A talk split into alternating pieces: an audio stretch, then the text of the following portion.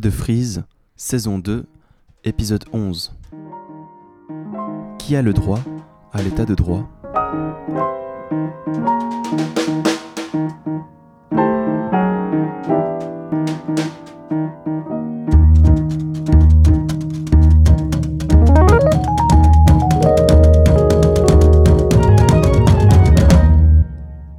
Alors bonjour tout le monde pour cet nouvel épisode du Pot de frise. On va parler sur des thématiques euh, juridiques aujourd'hui et pour ça on a avec nous Lara des juristes critiques. Moi si jamais je suis Lauritz du Centre Frise. Moi c'est Nathan. Euh, on va essayer de parler un peu des, juristes critiques et aussi de savoir un peu le point de vue que que vous avez sur les prochaines lois, euh, surtout la loi euh, de, des mesures policières de lutte contre le terrorisme, dont les votations auront lieu le 13 juin 2021. Ça, on en parlera un peu en, en deuxième partie. Et euh, j'aimerais bien te, te laisser te euh, présenter ou présenter vite fait les juristes critiques. On va parler sûrement plus de ça après. Alors moi du coup c'est Lara, je suis en troisième de droit, donc troisième de bachelor. Euh, je fais partie des juristes critiques en fait dès sa, création. Les juristes critiques euh, sont un peu présents dans, toutes sortes de cantons et dans toutes sortes d'universités, euh, mais ils sont assez récents à Fribourg. ça fait un peu plus d'une année et demie qu'on est là à peu près. Et puis les juristes critiques, en fait, c'est un groupe de personnes qui sont formées en droit. Alors ça va vraiment des personnes qui viennent de commencer leur bachelor à des doctorants et doctorantes, etc. Et c'est des personnes qui veulent permettre une vision critique du droit. Et donc, euh, ça va dans le sens de permettre des discussions autour euh, de thèmes juridiques pour les personnes qui sont intéressées par le droit de manière générale, mais en particulier les personnes qui étudient le droit, mais aussi euh, dans le sens d'une vulgarisation pour les personnes qui, en fait, n'ont aucune idée de ce qui se passe juridiquement en Suisse, ce qui est assez normal parce que c'est assez sec le droit. Et euh, ouais. du coup, ça, ça permet euh, peut-être une certaine vulgarisation, notamment pour les personnes militantes, en fait, qui ont besoin de, de conseils parfois, mais un peu pour tout le monde, en fait. Ça, ça sert juste à, ouvrir le débat et permettre des questions sur les questions juridiques. Alors, du coup, concrètement, si je comprends bien, vous mettez en place des formations euh, tant pour les, militants que pour les personnes, euh, ben, je dirais lambda, euh, qui connaîtraient pas trop les enjeux du, droit dans, certains domaines. Et euh, qu'est-ce qu'il y a vraiment de, critique dans, votre approche? Qu'est-ce que vous critiquez dans le droit? J'ai vu sur, sur vos réseaux sociaux que c'était notamment le, le fait que le droit peut engendrer des, des, rapports de pouvoir, etc., l'institution même.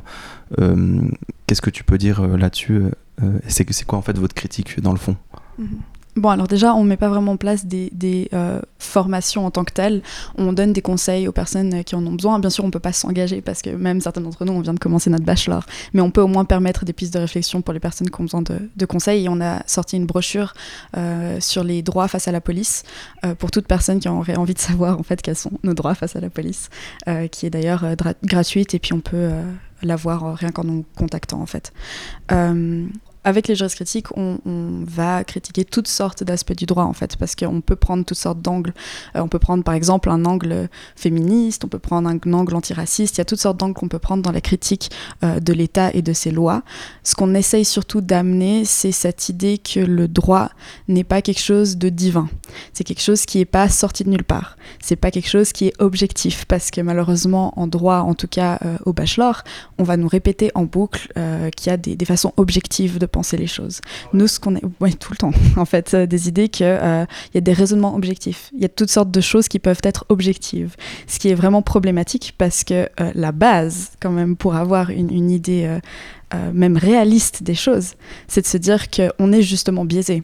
Et c'est hyper dangereux d'avoir des personnes, en plus quand on voit notre auditoire, des personnes relativement privilégiées, plutôt blanches, euh, et puis euh, qui ont quand même une éducation euh, en droit, ce qui est quand même un privilège en soi, qui se disent euh, totalement euh, objectifs, ou en tout cas qui peuvent euh, se mettre dans l'idée d'un juge objectif, et ça c'est vraiment problématique.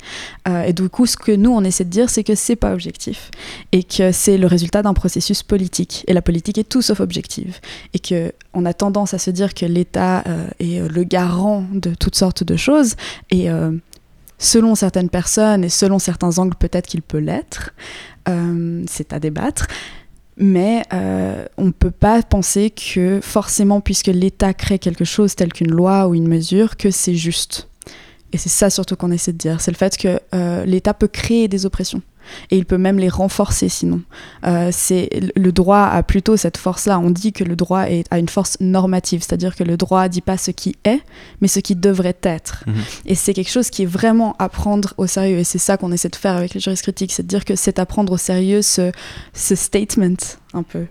Tu parlais du fait qu'il y avait un certain manque dans peut-être dans les formations euh, de droit à l'université sur ce côté un peu historique euh, Ou de- de politique. la- ouais, ou politique du développement du droit. Euh, comment, c'est quoi vos rapports avec l'université? Est-ce que vous êtes bien perçu Est-ce que vous invitez parfois des, des professeurs ou des, des choses comme ça? Alors vu qu'on est du coup une asso qui est, qui est toute jeune, euh, pour l'instant on est peu visible et euh, on n'a pas encore fait, on aimerait faire en fait des conférences etc. mais on n'en a pas encore fait. Euh, du coup je pense qu'on n'aurait pas de problème à inviter des, des personnes qui sont euh, bah, des experts et expertes en droit, donc ça, ça relève souvent de l'université, c'est souvent là euh, qu'ils et elles sont. Mhm. Euh, mais ce qu'on essaie de dire, c'est que justement, typiquement ce que je disais par rapport euh, au droit qui dit ce qui devrait être, on apprend ça par cœur comme phrase, vraiment.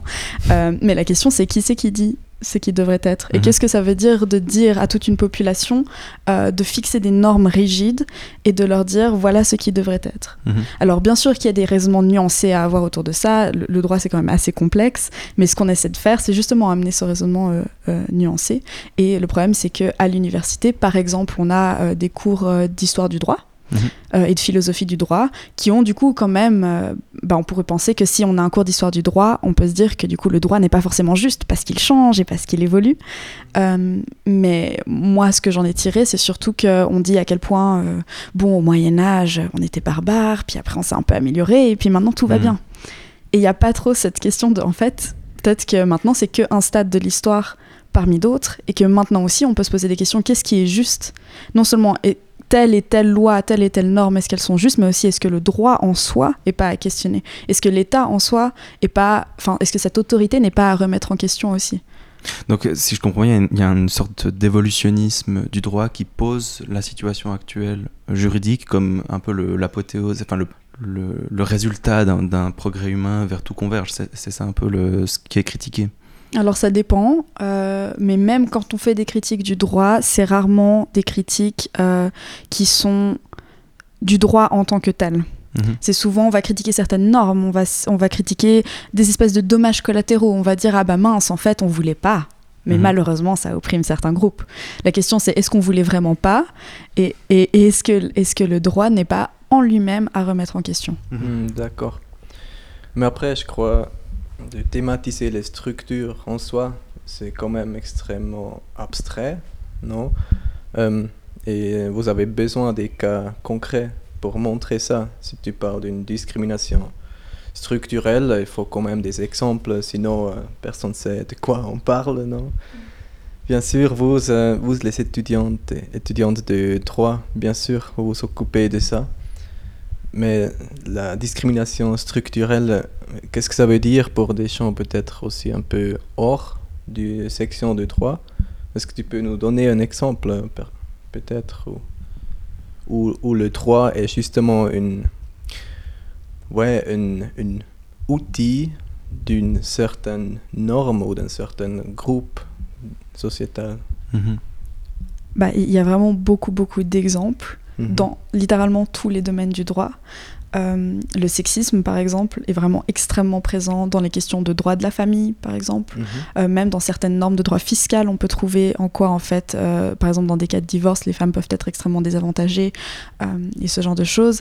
Ah ouais. Toujours dans des cas où là, on peut mélanger le sexisme et, et, une forme de xénophobie et de d'islamophobie et de néocolonialisme, Mhm. on a euh, bah, ce qu'on a voté récemment avec cette interdiction de la burqa, où là, c'est ouais. typiquement, on va asseoir dans la loi quelque chose qui est euh, euh, foncièrement problématique et qui, est- qui- et c'est intéressant parce qu'on a euh, et horrible parce qu'on a effectivement une discrimination. Euh, on le sait si on écoute les personnes concernées Mhm. et on va l'asseoir dans la loi. Et c'est souvent ce processus aussi qui est créé. Ça va dans les deux sens. Parfois, la loi crée les discriminations. Parfois, elle fait juste les renforcer en les cimentant. Bah là, dans la Constitution. Mhm. Ok. Et du coup, vous, avez une approche assez euh, militante. euh, vous vous associez du coup avec d'autres euh, organisations ou associations pour lutter ensemble.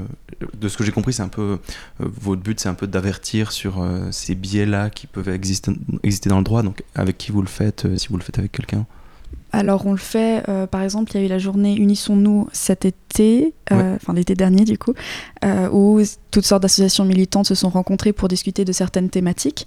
Et là, les juristes critiques ont pu participer à plusieurs panels différents, sur plusieurs angles différents, parce qu'à nouveau, on peut, on peut critiquer plein de choses. et du coup, ce qu'on essaie de faire, c'est qu'à ce moment-là, on a aussi parlé avec toutes sortes de militants et militantes en leur demandant s'ils voulaient, par exemple, notre brochure par rapport à leurs droits face à la police, qui, suivant les, les, les actions qu'on mène, peut être vraiment très utile. Et, euh, et du coup, on mhm. essaie d'amener cet angle-là, euh, à la fois pratique et à la fois théorique. Euh, donc avoir des discussions assez effectivement abstraites sur qu'est-ce que le droit, à quoi il sert, est-ce que l'État c'est vraiment bien ou est-ce que c'est un outil d'oppression de classe? Enfin, on, peut, on peut débattre de choses très abstraites comme ça, mais il y a aussi l'aspect concret qui est que le droit en fait régit nos vies euh, on a l'impression que c'est abstrait, mais littéralement tout ce qu'on fait est régi par le droit tout le mhm. temps euh, et par différents domaines du droit en plus. D'ailleurs, quand on fait du droit, en tout cas, ce qui m'est arrivé, c'est le fait que tout d'un coup, euh, je me suis rendu compte de toutes les couches juridiques que je traverse chaque jour, en fait, et tout ce que je fais qui est en fait régi par le droit. Et, c'est là que l'aspect pratique doit entrer en jeu, c'est le fait que il faut que tout le monde puisse être au courant que bah euh, tu peux pas te faire expulser euh, de ton appart comme ça, tu peux pas te faire virer comme ça, euh, que tel truc en fait c'est anticonstitutionnel. Enfin, il faut qu'il y ait quand même. alors il y a toutes sortes d'associations militantes et de syndicats et, d'associations qui s'occupent de ça, mais nous ce qu'on aimerait faire c'est permettre ce dialogue autour de ces questions-là aussi très concrètes. Mhm. Si je comprends bien, il y a aussi tout cet aspect de, de, de pouvoir qui est lié rien qu'à la connaissance de ce qu'est le droit. Une personne qui, qui ne connaît pas le, le droit, je pense qu'elle est péjorée euh, dans, dans les rapports qu'elle a avec l'État ou avec, euh, avec euh, l'entreprise, etc. Il y a ça aussi dans, dans l'organisation oui, il y a beaucoup, beaucoup cette, cette réalisation du pouvoir que confère le droit en fait. Toute éducation supérieure confère un certain pouvoir et un certain statut. Ça c'est ça c'est clair. Mmh. Mais le, le, droit, ça fait qu'il y a ce euh, que tout d'un coup, on peut s'opposer à certaines choses. Alors, pas toujours avec succès. Typiquement, nos droits face à la police, qui est le sujet qu'on avait décidé de creuser en profondeur avec les juristes critiques. Mhm. Et euh, qu'on va parler plus tard. Voilà. Exactement. Bah, euh, c'est bien de les savoir et ça permet de temps en temps, effectivement, de pouvoir se sortir de situations vraiment compliquées et vraiment dangereuses. Et si on n'avait pas su, peut-être qu'on serait dans une situation encore pire. Mais le problème, c'est que voilà, les droits sont pas toujours respectés. Donc euh, il y a aussi, on sait que c'est un pouvoir, mais un pouvoir quand même à nuancer. Mais euh, c'est assez évident quand par exemple on est actif euh, dans d'autres associations, dans d'autres euh, milieux, mhm. que bah, euh, rien que pour tout ce qui touche au féminisme, qu'est-ce qu'on peut dire et qu'est-ce qu'on peut pas dire quand on dénonce certaines choses? Qu'est-ce qui relève de la diffamation? Est-ce qu'on va mhm. se prendre un procès? Ça, c'est des choses qu'il faut avoir en tête et qui sont même pas des questions qu'on se pose si on, bah, si on connaît pas le droit. Enfin, et du coup, c'est un problème assez récurrent, peu importe ce qu'on fait. qu'on soit militant ou pas, c'est des questions on bute contre tout le temps. C'est hyper intéressant. Ouais. Bon, ouais, on l'a, on l'a touché plusieurs fois maintenant. Les juristes critiques sont vachement euh, intéressés par le rapport du public ou des militantes euh, avec la police. Et euh, tu es venu ici, alors chez nous aussi, te parler un peu de la nouvelle loi fédérale sur les mesures policières de lutte contre le terrorisme qu'on va qu'on va voter dessus en juin, le 13 juin, donc euh, bientôt. Et du coup, cette, loi, c'est pas une île qui est apparue juste euh, aujourd'hui. Ça fait en fait le pointu d'un processus assez long déjà, qui, qui on peut euh, mettre à l'origine en 2000, peut-être 2001 aux États-Unis, où il y avait le 9-11 comme attaque terroriste qui a secoué un peu le monde. Après, il y avait plusieurs des attentats terroristes en, Europe, en France. Et du coup, euh, la Suisse, comme des autres pays, a, renforcé un peu leur, ouais, comment dire, leur euh, persécution juridicaire, aussi des, des, crimes qui sont liés au terrorisme. Euh, Maintenant, pour mettre ça un peu dans un contexte avec les juristes critiques, cette, loi va, augmenter vachement les mesures policières qui sont à disposition de la, police. Euh, Mais justement, c'est quoi votre euh, opinion sur ça? Comment vous contextualisez ça aussi dans le milieu militant ou euh, des discriminations possibles que ça apporte? Alors, le problème de cette loi, outre le fait qu'on va créer plus de mesures euh, policières euh, et qu'on va leur donner plus, du coup, euh, un, un plus grand arsenal de mesures qu'ils pourront, prendre, Ouais. il y a le problème, en fait, du fait que là, on, on touche à des terroristes. Ce qui, en fait, légitime cette loi. C'est que on a l'impression qu'il n'y a pas de problème, et c'est assez courant d'ailleurs, qu'il n'y a pas de problème, et on va, du coup, en créer un avec une, une fausse solution. C'est typiquement ce qui est arrivé avec euh, euh, l'interdiction de la burqa, où on était là. euh, c'est Mhm. c'est un énorme problème alors qu'il y a presque personne qui porte la burqa en Suisse. Ouais. Et on a fait placer quelque chose d'islamophobe. Donc on a, y a- ah, on a essayé de créer une solution qui n'en est pas une, un problème qui n'en est pas un. Et là, on est en train de faire la même chose.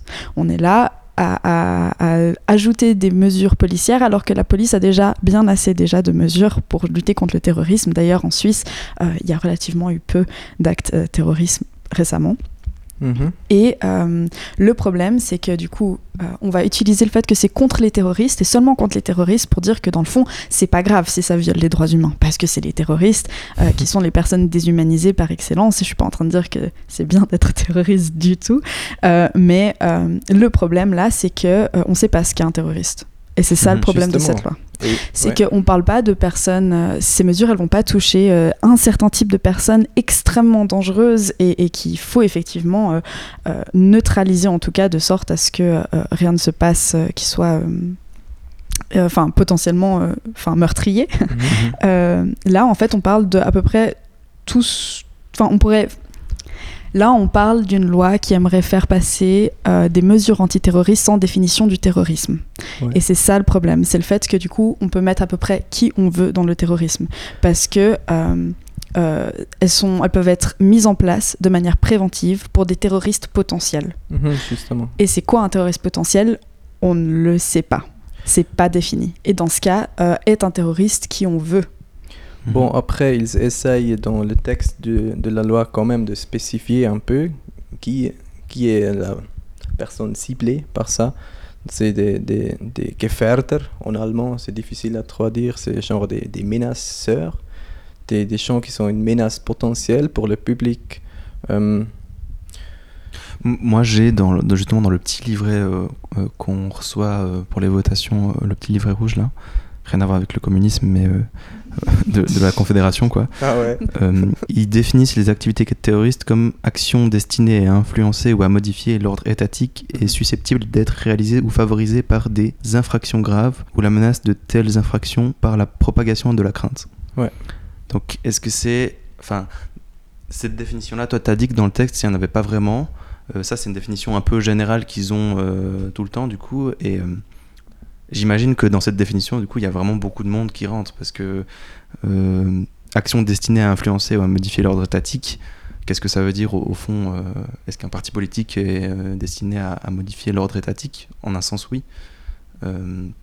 Donc, si je comprends bien, la, problématique, elle vient aussi de cette définition-là qui est vraiment vague et grande. C'est ça, c'est le fait que si on a une définition qui est assez large et qui est assez peu claire, dans ce cas, on peut mettre à peu près tout ce qu'on veut dedans.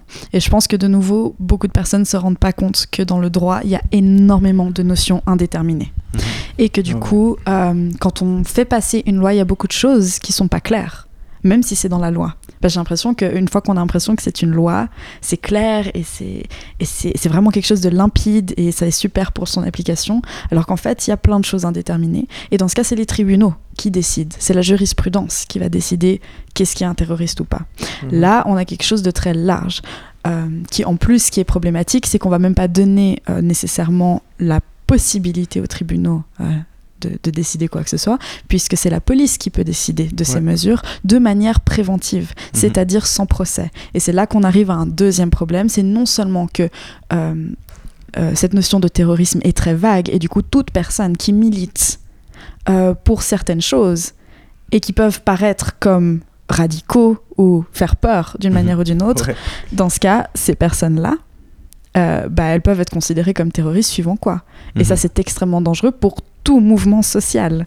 Donc sûr. ça, c'est problématique. Mais en plus, on, on est face à des mesures qui seraient mises en place sans procès. C'est une violation des droits euh, procéduraux, de- euh, enfin du, du, en fait, c'est une violation euh, de la procédure pénale. Et de nouveau, la procédure, ça sonne sec et insupportable, et ça l'est un petit peu, Mhm. mais c'est extrêmement politique en fait. C'est crucial, surtout la procédure pénale. C'est vraiment quelque chose d'éminemment politique Mhm. parce que ça permet de ça empêche en tout cas théoriquement l'État de mettre en prison des gens sur la base de soupçons Mhm. sans preuve sans qu'ils aient la possibilité de se défendre Ouais. Euh, il y a des y a des y a un droit euh, d'avoir un procès d'avoir un procès public d'avoir un procès qu'on comprend dans une langue qu'on comprend ou bien avec un traducteur ou une traductrice Euh, il y a toutes sortes de choses qui sont comme ça qui sont fondamentales pour avoir rien qu'un état de droit donc Déjà, si on critique l'état de droit en soi, dans ce cas, on doit être alarmé. Mais même si on, on croit dur comme fer au fait que l'état de droit, c'est c'est génial et c'est une utopie et qu'on doit tendre vers ça, ou, ou bien si on l'a déjà, euh, le protéger, Mhm. dans ce cas, il faut s'alarmer. Mhm. Il faut vraiment s'alarmer parce qu'il y a aussi un problème, c'est la présomption d'innocence, qui passe aussi à la trappe avec une présomption de dangerosité dans ce cas-là, Mhm. parce qu'on va partir du principe qu'une personne est un terroriste potentiel, Mhm. et cette personne va ensuite devoir prouver qu'elle ne l'est pas. Euh, et il y, a ce- il y a ce problème en fait d'un renversement comme ça. Et de Ouais. nouveau, on entend tout le monde parler tout le temps de la présomption d'innocence. Euh, et là, tout d'un coup, plus, Ouais, personne. Moi, je comprends pas. L'état de droit est quand même fondé sur cette séparation des pouvoirs entre l'exécutif et le législatif.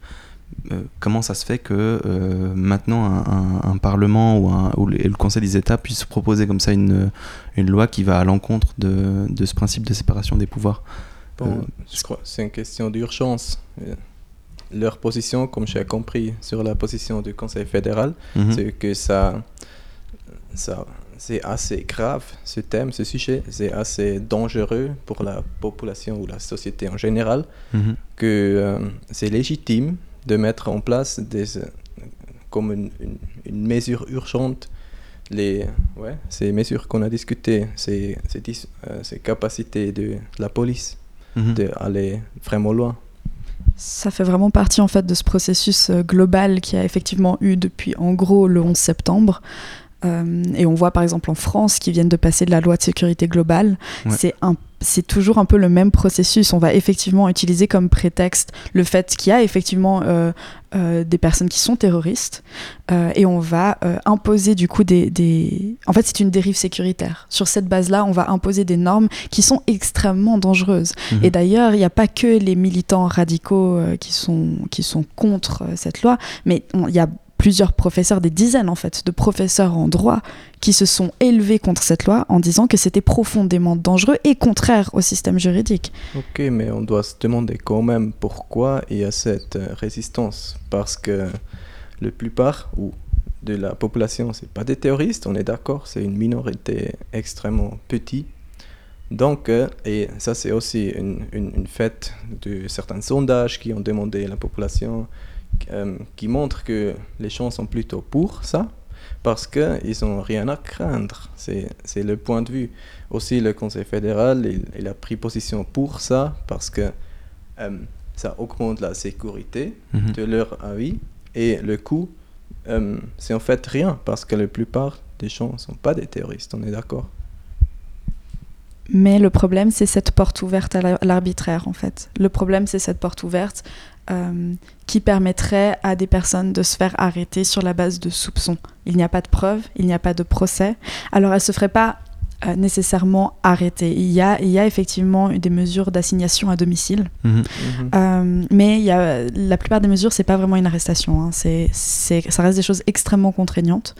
Euh, je pense que la plupart des gens ont l'impression que des mesures euh, d'interdiction de périmètre ou des obligations de se présenter à certains services et d'avoir Mhm. des entretiens, des interdictions de contact, de quitter le territoire, d'ailleurs avec une saisie des documents d'identité, Ouais. euh, une obligation de se présenter, etc. Tout ça, ça peut paraître comme quelque chose qui n'est pas contraignant, alors qu'en fait c'est, c'est énorme. Une, une- c'est, une, euh, c'est vraiment empiéter sur les libertés personnelles des personnes de manière monumentale, à nouveau sur la base de soupçons.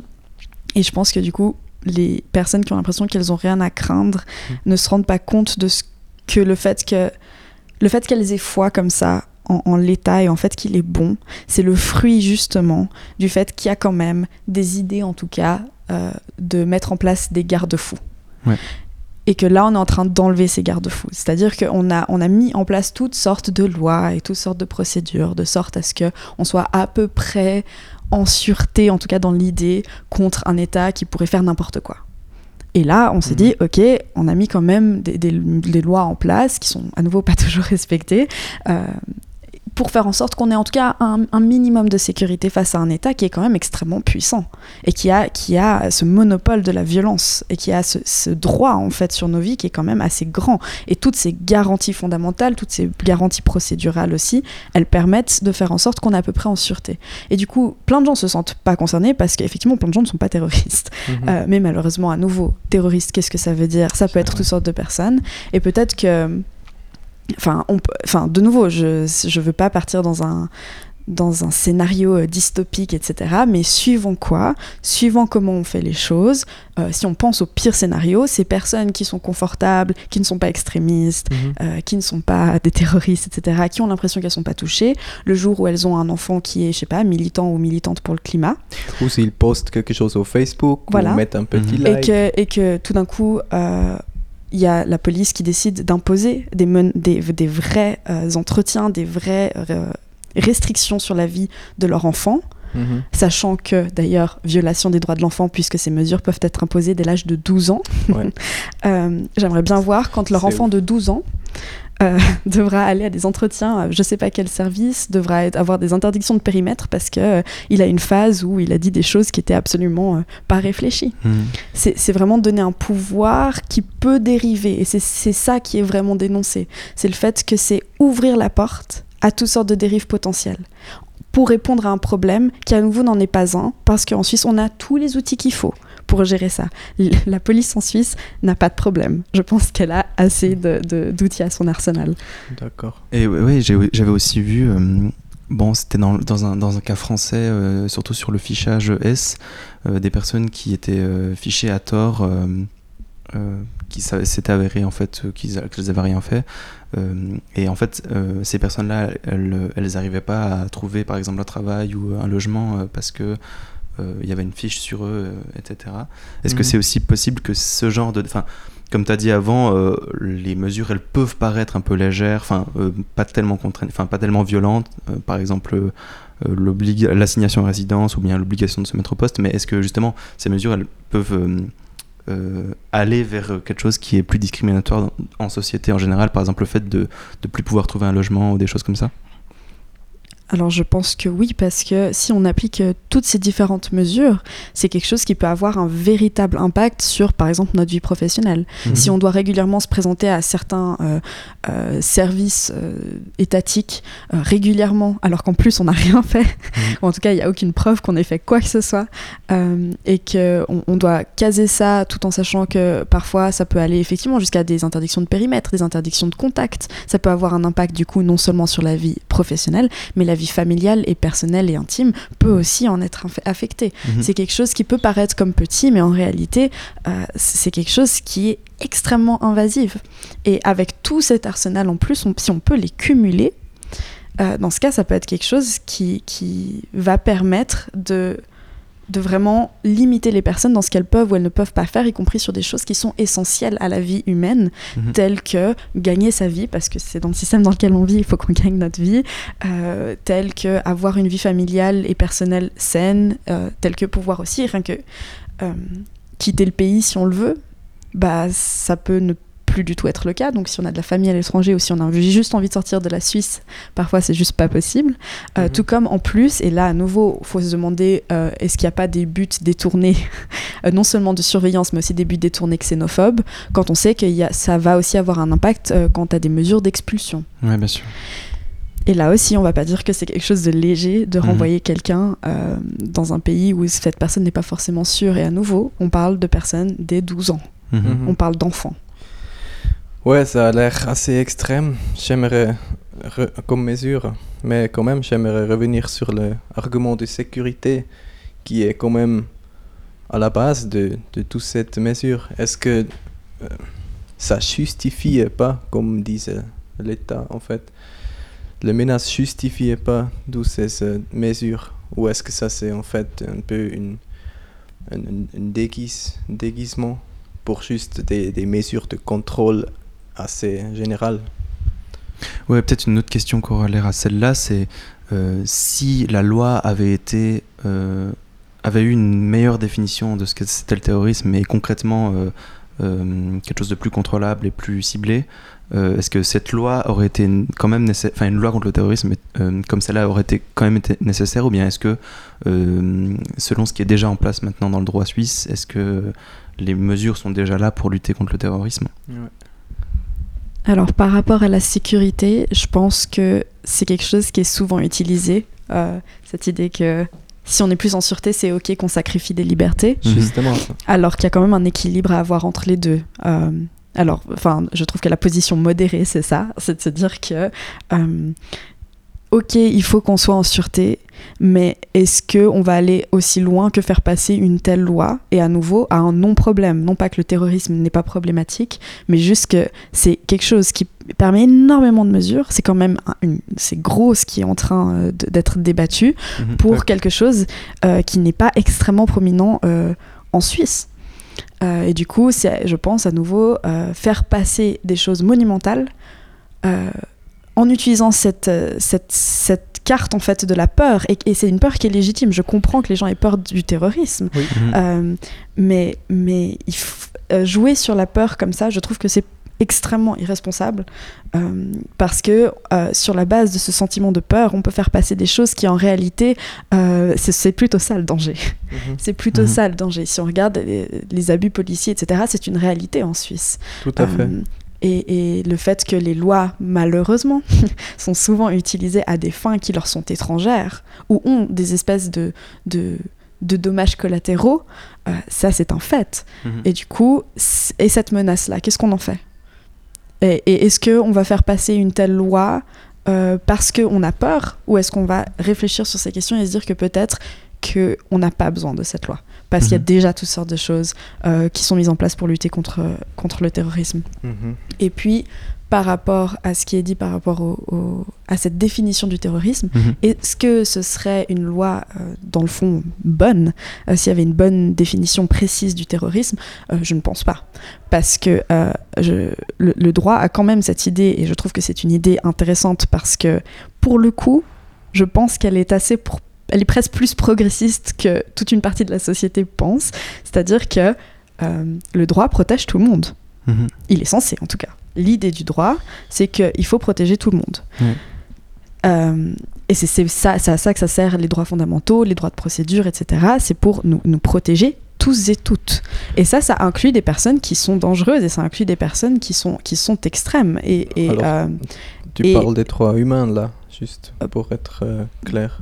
Pas que les droits de procédure, etc. C'est justement euh, dans la procédure pénale euh, qui sont absolument cruciaux. Bah là, même si on a, c'était des, des mesures qui étaient uniquement euh, faites pour vraiment véritablement des terroristes tels qu'on l'entend, ça n'empêche pas qu'il y a des répressions sans garantie procédurale. Mhm. Euh, que ça a un transfert de compétences qui est dangereux et qu'il y a une, une violation des conventions euh, internationales, dont la Convention de protection euh, des, enfants et la, la Convention européenne des droits de l'homme. Mhm. Et ça, ça ne change pas, peu importe à qui on l'applique. Donc effectivement, cette, dé- cette définition vague du terrorisme est très dangereuse parce qu'elle permettrait d'étendre ces mesures à peu près à n'importe qui. Mhm. Mais ces mesures sont juridiquement, et même juste d'un point de vue humain, absolument insoutenables, peu importe à qui on les impose. Parce que euh, si on est face à quelqu'un qui effectivement peut être dangereuse, cette personne reste quelqu'un qui, qui euh, a le droit d'avoir euh, un procès, Mhm. il faut des preuves pour qu'on impose quoi que ce soit à cette personne. On peut pas juste se dire, Hum, il y a un soupçon, on Mhm. n'a pas assez, parce que c'est ce qui se ferait avec cette loi, il y a un soupçon, on n'a pas de preuves, on n'a pas assez pour faire une vraie procédure pénale, bon, tant pis. Dans ce cas, on impose quand même ces mesures. Et c'est ça qui est problématique, c'est le fait que euh, euh, le, droit devrait, en tout cas en théorie, euh, avoir ce rôle de faire en sorte qu'on évite qu'il y ait des personnes qui soient dans des situations où elles sont accusées à tort. et où il leur arrive des choses, enfin on aimerait réduire les risques qu'une personne accusée à tort subisse des mesures extrêmement graves qui pourraient avoir un impact monumental sur leur vie. Et là, on ne permettrait pas ça à cette catégorie de personnes. Et à nouveau, il y a un potentiel de dérive raciste, euh, xénophobe et islamophobe incroyable. Mhm. Et, et ça, ça voudrait dire que, le- en plus, ce potentiel de- d'erreur, mais bon, on vous impose quand même des mesures, même si on n'a pas de, de preuves, euh, ça peut se retourner toujours contre les mêmes. Mhm, Et c'est là qu'on voit les buts un peu détournés. Alors, je sais pas si c'est un vrai but. Je, je veux rien dire sur cette. Je vais pas me prononcer là-dessus. Mais en attendant, ça peut avoir comme conséquence détournée le fait qu'on va toujours avoir des mesures, encore une fois, islamophobes. Et toujours se retourner contre les mêmes. Et c'est ces personnes qui seront toujours euh, euh, l'objet de soupçons. Et que toutes les autres personnes, euh, peut-être euh, qui sont, euh, bah, je sais pas, qui viennent de Suisse, qui sont chrétiennes ou qui sont athées ou peu importe, Mhm. bah, qu'elles n'auraient pas le même problème que des personnes qui sont d'origine étrangère ou, et ou des personnes musulmanes. Et on va perpétuer encore les mêmes discriminations. Mhm. Donc, euh, c'est, on arrive à la fin justement de, de- du podcast, mais j'aurais vraiment encore une question qui pour moi est peut-être importante de, de ce que tu viens de dire. C'est en fait le, prob- le problème euh, que tu as mis un peu au jour, c'est un problème qui dépasse un peu euh, le droit en tant que, loi, etc. Mais c'est plutôt euh, du côté de ceux qui l'appliquent, de, la jurisprudence qui peut avoir des, un fondement, dont les personnes peuvent avoir des biais. racistes ou autres, comment est-ce qu'on peut faire alors pour empêcher au sein de la sphère du droit euh, qu'il y ait comme ça des biais sur certaines, une certaine partie de la population Est-ce que c'est du côté des universités, de la formation euh, euh, des, ben, des juges, des avocats euh, qu'il faudrait le faire euh, Ou comment est-ce qu'il faudrait le faire? Alors du coup, de manière ouverte, hein, générale, d'après toi, euh, ouais. de, de manière générale, pas dans ce cas-là précisément. Ouais.